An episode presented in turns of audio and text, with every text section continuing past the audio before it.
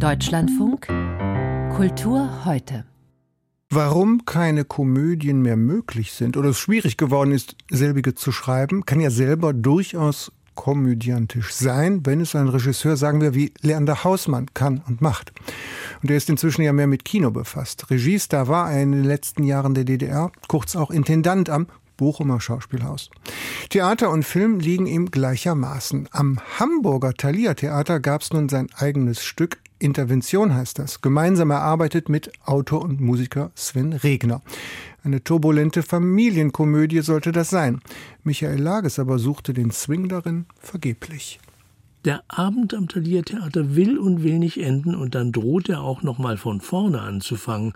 Noch einmal gehen die flachen Wortwitze vom Beginn ins Leere. Noch einmal wird über das Thema des Abends und über den Therapiebegriff geblödelt, der als Geburtstagsgelande den ganzen Abend schon über der Szene hängt.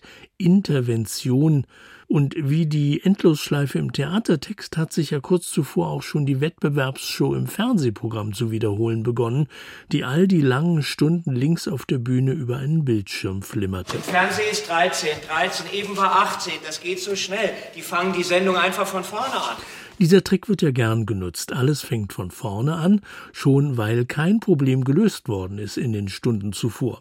Schon weil der Junge, der da therapiert werden sollte, von der versammelten Familie gar nicht erschienen ist und all die Mühe ins Leere gegangen wäre, wenn nicht plötzlich zur Pause ein Bote mit Futter im Tornister erschienen wäre, den sich die schräge Familienbande dann ersatzweise und gegen geringes Honorar vorgenommen hat. Der Fremde hat diesem schauerlichen Verein der Selbstgerechten immerhin sehr massiv die Meinung gesagt und enttäuscht gehen die Letzten nach Hause. Komm, wir müssen gehen.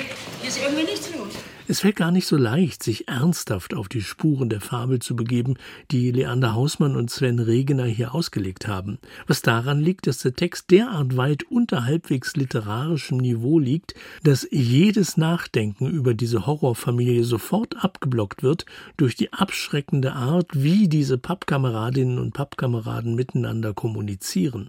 Eingeladen sind sie bei Katja und Markus, und zwar zum Grünkohlessen. Die Bühnenfigur Markus stammt halt aus Oldenburg und da gibt es sogar eine Grünkohlkönigin.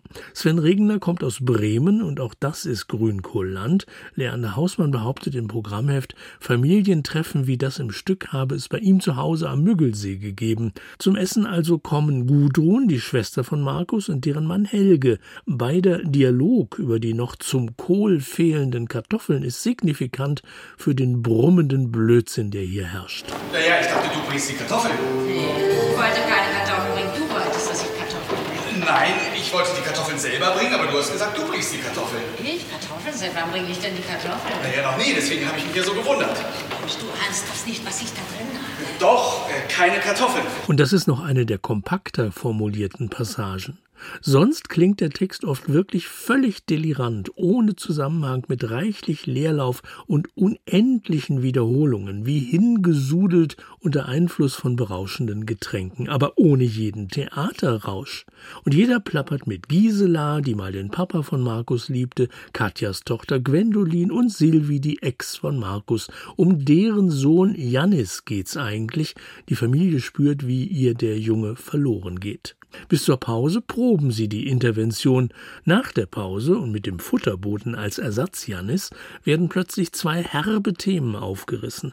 Markus ist vielleicht dement, dafür spricht einiges. Jannis wurde als Junge misshandelt, Schwester Gwendolin gesteht. Aber vor allem haut der Bote dieser Bande von hirnlosen Gut- und Besserwissermenschen deren eigenen Irrsinn schallend um die Ohren. Das ist die einzige Szene des Abends, in der sich Spuren von Vernunft und Klarheit finden.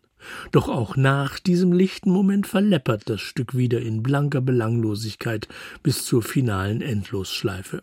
Das hochkarätige Thalia-Ensemble, immerhin mit Ifflandring-Träger Jens Harzer und vielen Stützen der Thalia-Gesellschaft, ist unterschiedslos zu bedauern. Nur einer hat's gut, weil er nicht so viel zu sagen hat. Der alte Robert, Vater von Markus, der wie der Geist von Hamlets Vater sozusagen untot durchs Stück tappt.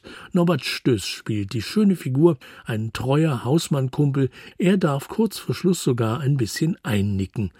Der Glückliche. Das hätten sich bei diesem Desaster alle verdient. Meint Michael Lages.